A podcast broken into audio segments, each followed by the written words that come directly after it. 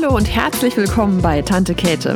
Hier gibt es Texte vom Leben mit zwei Räubertöchtern, Texte vom Arbeiten im Rotstiftmilieu und Texte vom Tellerrand. Und heute mache ich also meine zweite Podcast-Folge und habe einen Text aus der Kategorie vom Leben mit zwei Räubertöchtern mitgebracht. Das ist übrigens auch die Ursprungskategorie. Ich habe nämlich damals nach der Geburt meiner ersten Tochter wöchentlich einen Bericht für meine Freunde geschrieben und erzählt, wie das Leben mit Baby so ist und wie es mir geht. Und das habe ich auch nach der Geburt meiner zweiten Tochter für ein Jahr gemacht.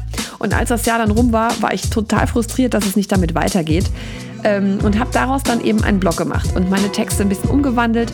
Später sind dann noch ein paar andere äh, Themen dazugekommen, nämlich eben aus der Schule und auch so von mir selbst, weil man wird ja auch wieder ein bisschen mehr man selbst, wenn die Kinder größer werden. Und der Text heute trägt den Titel Kinder lieben die Vogelperspektive und er beschreibt den Moment des Mutterwerdens und wie er für mich war.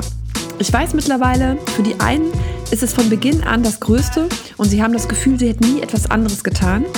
Die anderen fallen in ein tiefes Loch und müssen sich mit dieser ganzen Situation erstmal völlig neu arrangieren. Und egal wie es für euch war oder wie es für euch werden wird, es ist und bleibt die verrückteste Sache auf der Welt. Es wird einfach ein Kind geboren. Und dann ist man Mutter. Und das ist ungefähr so.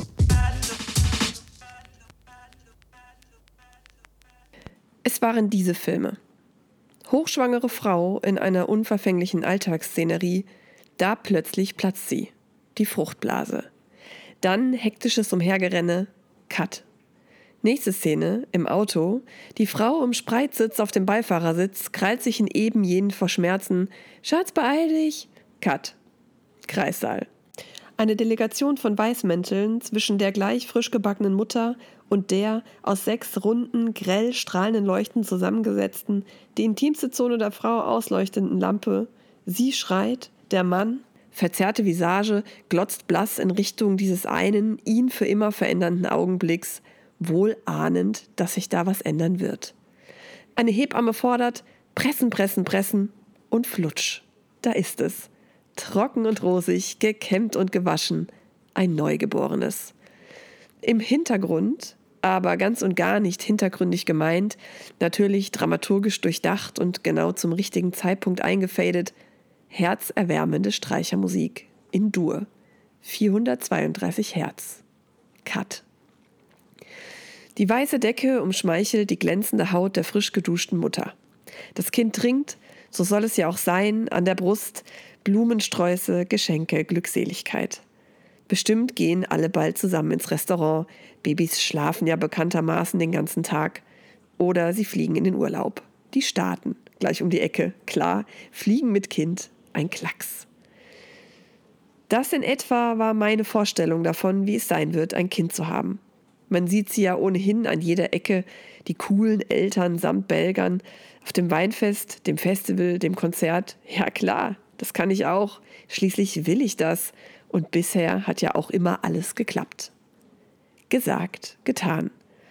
Dass man von Sex schwanger wird, das wusste ich aus der Bravo. Dass es sofort klappt, das hatte ich in Kauf genommen. Ich war ja 28. Bestes Alter.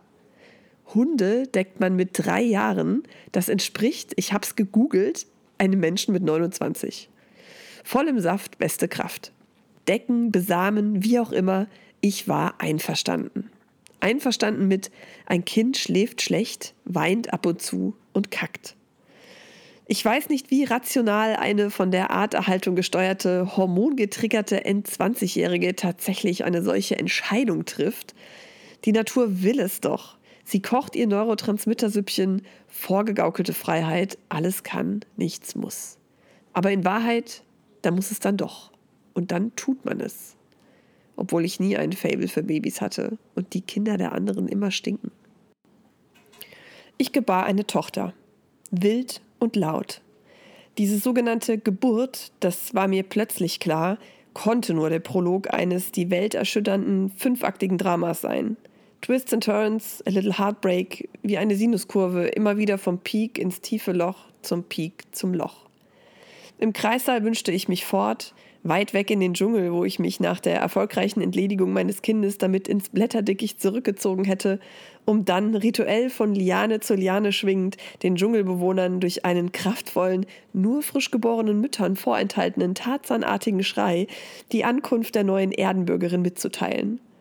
Sogleich hätte ich mich herabgelassen in ein hergerichtetes Nest aus Moos und Palmenblättern, das Universum und ich, eins nach diesem Urakt des Lebensschenkens, und Balu und Bagheera tätschelten mir fortan Respekt zollend mit ihren Tatzen auf die Schulter. Ja. Und K. brächte mir Tinkturen und Tee. Im Krankenhaus dagegen kein Dschungel, aber doch irgendwie Wildnis, so ergriff ich die Flucht nach Hause. Sofort. Und dann? Dann hörte es auf. Mein Leben als freies Ich. Und es begann. Mein Leben als Mutter. Auf der Suche nach dieser allseits vorhergesagten Liebe verlief ich mich in den Anforderungen, die mein Kind an mich stellte. Es klappte nichts. Es fühlte sich nicht so an wie gedacht. Wo ist sie denn, diese Liebe, von der alle sprechen? Diese Liebe, die so unbeschreiblich ist? Ein Restaurant von innen sah ich monatelang nicht, und wenn, dann verließ ich es nach zwei Bissen. Das Kind, es schrie. An Festivals und Konzerte war nicht zu denken. Weinfest, naja, eine Dreiviertelstunde mag es gewesen sein, aber dann war ich durchgeschwitzt. Mein Kind auch. Es schrie, ich schrie innerlich. Wo war noch gleich das Karussell? Ich würde mein Baby da gerne mal reinsetzen. Wie das erst ab drei? Bällebad bei Ikea ab sechs? Bällebad der Gefühle irgendwie abgeben. Der Papa ein Glück, der tut, was er kann, aber kaum spreche ich es aus, dass ich Zeit für mich brauche, das Kind gerne mal abgeben möchte, da gucken dann immer alle ganz beschämt und lächeln dann doch irgendwie. Das wird sie schon nicht so gemeint haben. Doch, hat sie. Und ich habe nicht selten mit den Tränen gekämpft, wenn mir irgendwer in der Stadt begegnete und fragte, und, wie geht's? Denn glücklich sein, so ist das anscheinend, gibt's als Fruchtquetsche im Kreißsaal zum Abschied. Mit besten Wünschen. Aha, man bekommt ja so viel zurück. Was genau ist damit eigentlich gemeint? Zu Beginn wurde es also auf den Babyblues geschoben, dann war es eben ein langer Babyblues und dann googelte ich irgendwann postnatale Depression. Die Definitionen klangen mir dann doch zu krass. Nee, das bin ich dann doch nicht. Bin ich irgendwas dazwischen? Keine Ahnung aber falsch ist es allemal. Also versuchte ich es krampfhaft. Ausflüge in den Park, zu Freunden, in den Supermarkt, so ziemlich alles misslang. Ich schwitzte und stank vor Stress. Feuchttücher, Schnuller und vollgeschissene Bodies quollen aus meiner Tasche. Sicher fühlte ich mich irgendwann nur noch in den eigenen vier Wänden. Zu groß die Scham, in der Öffentlichkeit einen überforderten Eindruck zu hinterlassen. Also drehte ich auf dem nahegelegenen Sportplatz im Winter Runde um Runde, schritt zehnmal, zwanzigmal meine eigenen Spuren im Schnee ab. Immer im Kreis. Hauptsache, sie schläft und ist dann zu Hause nicht drüber und ich kann mal duschen. Ich wurde wütend. Dieses Kinderkriegen, eine Mogli-Packung war das. Ich hasste urplötzlich alle Elternmagazine, diese heuchlerische, in weiße Bettlaken gehüllte fünfköpfige Familie auf dem Cover und darunter die Frage, Hotel oder Campingplatz? Die zehn besten Tipps. Als wäre Urlaub überhaupt noch sinnstiftend. Ich dagegen wünschte mich zurück an die Arbeit, zurück in die Schule, dorthin, wo ich bestimmen konnte. Das muss man sich mal vorstellen. Neidvoll blickte ich meinem Mann hinterher, wenn er seine tägliche neunstündige Auszeit bekam. Genießen Sie es. Die werden ja so schnell groß und dann wird es anstrengend, orakelten mir fremde Omas auf der Straße.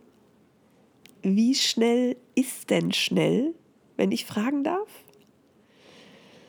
Wenn man wenigstens Gespräche führen könnte mit diesen Babys, Stattdessen ständiges Stillen, Wickeln, in den Schlaf finden, trösten. Sie war so unzufrieden wie ich. Ich hasste all diese Babywerbung mit lachenden Stillkindern an der Brust, schlafenden, windeltragenden Superbabys. Ich hasste alle Mütter, die mir erzählten, wie einfach doch alles sei. Denn das war es für mich nicht. Und ich mir deshalb sicher, als Mutter gescheitert zu sein. Von Anfang an. Es tat mir so unendlich leid für mein Kind. Ich wollte ja lieben. Es musste also etwas passieren. Ich musste raus aus diesem Vorwurfskarussell. Meine Tochter, sie konnte ja nichts dafür. But round and round and round it goes. And when it stops, nobody knows. Ich wagte also einen Sprung und prallte auf den rettenden Boden. Ich beruhigte mich irgendwie und dann sah ich es ganz klar. Ich hatte einfach keine Ahnung gehabt. End Great Expectations. Von einem Neugeborenen zu erwarten, sofort im Takt der modernen Gesellschaft mitzuschlagen? Ein Fehler. Den romantisierenden Filmen Realitätsbezug zu unterstellen? Ein Fehler. Magazinen ihre aufwendig geschooteten Bilder als Snapshot abzukaufen? Ein Fehler. Und den Anspruch, Freunden meine Situation als super fancy und cool verkaufen zu wollen? Ein Fehler. Es ist nicht super fancy und cool. Es ist harter Scheiß. Eine Wucht exzessiv. Für manche gleich die große Liebe, für andere wird sie es. Man muss sie erst finden, so wie Mowgli die Menschen.